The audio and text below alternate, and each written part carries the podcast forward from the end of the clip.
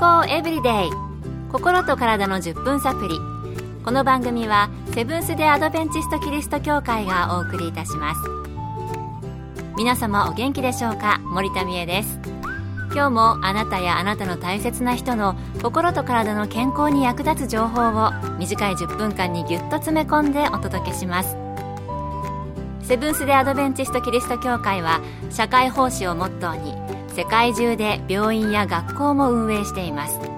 日本でも東京神戸沖縄の3カ所の病院をはじめ福祉施設などの運営を通して皆様の健康と医療福祉の発展に携わってまいりました。なおこの番組は健康情報番組で医師のアドバイスや治療に代わるものではありません。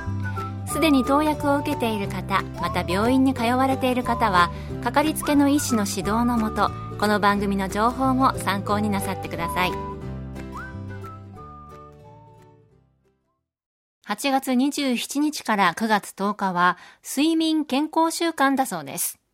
あなたはどのくらい睡眠時間取れていますか？日本人の睡眠時間は世界的に見ても少ないようで、2018年に経済協力開発機構 OECD が実施した調査によると、加盟各国の平均睡眠時間が8時間25分なのに対し、日本の睡眠時間は7時間22分と、加盟国の中で最も睡眠時間が短いという調査結果が出たそうです。睡眠時間に限らず、睡眠の質、ぐっすり眠れているかというのも健康にとっては重要ですね。今日はそんな睡眠の質を左右する睡眠時無呼吸症候群をお送りします。ご存知の方もおられると思いますが、寝ている時に一時的に呼吸が止まってしまう病気です。以前お送りした内容ですが、睡眠健康習慣にちなんでもう一度お届けします。今回はアメリカカリフォルニア州で予防医学総合家庭として働かれているデビッド福田先生のお話をお送りします。睡眠時無呼吸症候群は放っておくと睡眠の質が悪いため疲れやすく集中力に欠けるようになります。また昼間の居眠りにもつながりますので注意してください睡眠時無呼吸症候群と他のいろいろな病気は密接に関係しています特に高血圧心臓病糖尿脳梗塞脳出血うつとの関連性が高いので放っておかずに専門家に相談されることをお勧めします放っておくといろいろな問題が出てくるんですね。また、睡眠時無呼吸症候群は、心臓病や脳梗塞、うつなどとも様々な病気に関係しているということでした。近くでいびきをかいている方がいて、うるさくて眠れないとき、しばらくいびきが止まってほっとするときありますが、もしかしたらしばらく無呼吸の状態になっているのかもしれませんよね。もしそんな方がいらっしゃいましたら、専門家に見てもらうようお勧めしてみてもいいかもしれません。健康エブリデイ。心と体の10分サプリ。この番組はセブンス・デ・アドベンチスト・キリスト教会がお送りしています。今日は睡眠時無呼吸症候群についてアメリカカリフォルニア州で予防医学総合家庭として働いておられるデビッド福田先生のお話をお送りしています。それでは睡眠時無呼吸症候群になりやすい人にはどのような傾向があるのでしょうか？生活習慣と密接な関係があり喫煙者お酒が好きな人特に寝る前のお酒が習慣化している人。太り気味の人。高血圧。糖尿。高脂血症の既往症のある人に多いようです。そして性別から言うと男性に多くそれは男性特有の筋肉や脂肪のつき方に関係しているからです。しかし女性も閉経後には発症者が多くなり閉経前の3倍になるという統計があります。また高齢になるほど発症者が増えます。軽いものも含めて65歳から99歳男性の70%に見られて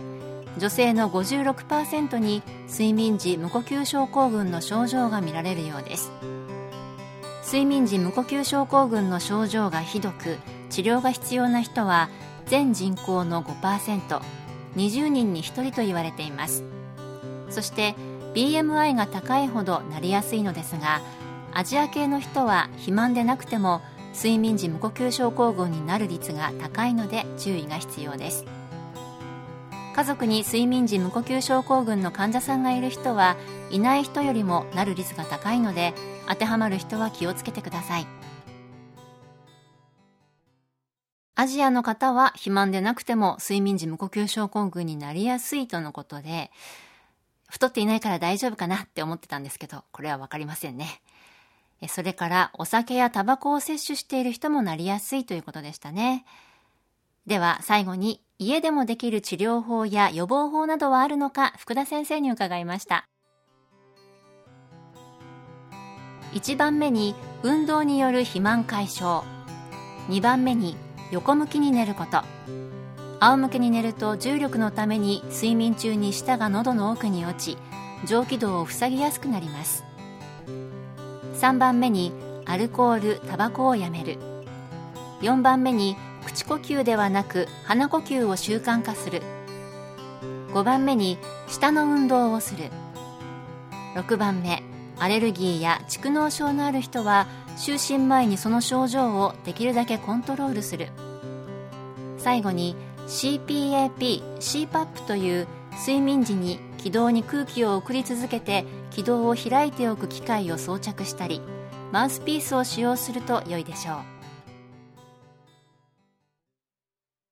睡眠時無呼吸症候群の予防法。家でできることもいくつか挙げられていましたね。横向きに寝る。これぐらいはすぐにでも実行できそうですのでぜひ参考にして予防に役立ててみてください。そして心当たりのある方は一度医師の診察を受けてみた方が良さそうですね。実は私の父が多分これなんですよね。えたかがいびきと侮らず、あれ呼吸してないかもという方、周りにいらっしゃいましたら、ぜひ教えてあげて、的確な治療や予防対策をお勧めしてください。今日の健康エブリデイいかがでしたか？ここで目指せ健康長寿健康セミナーのお知らせです。8月31日午後2時からと9月1日午前10時からの2回高血圧と心臓病老化と認知症というテーマで広島県三原市のセブンス・デ・アドベンチスト広島産育学院キリスト教会で開催します。講師はアメリカの認定自然療法医ドナルド・ミラー先生。入場は無料です。詳しくは広島産育学院協会健康セミナー広島産育学院協会健康セミナーで検索。また広島以外でも各地の協会で健康セミナーが開催されます。どうぞ番組ブログをご覧ください。健康エブリデイ心と体の10分サプリこの番組はセブンス・デ・アドベンチスト・キリスト教会がお送りいたしました。それではまた。Have a nice day!